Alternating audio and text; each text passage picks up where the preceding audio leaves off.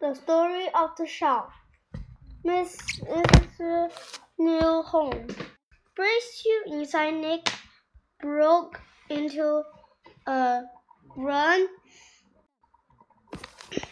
a run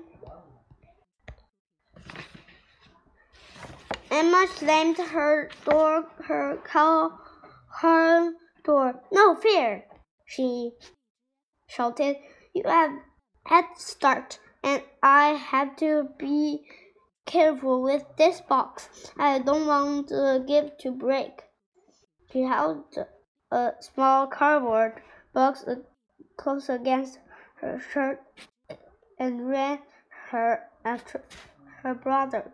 Nick could not stop in time. He bumped hard into the glass door. Ow! She rubbed his shoulder. Emma was going giggling as she caught up with him.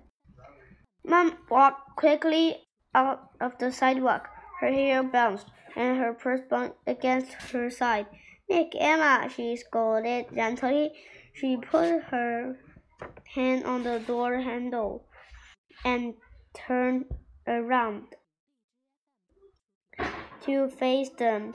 You must be calm when we go inside. Remember, older people live here.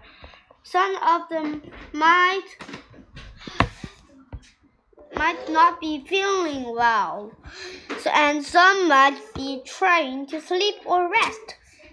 Nick and Emma glanced at each other and nodded, still breathing hard after racing from the car.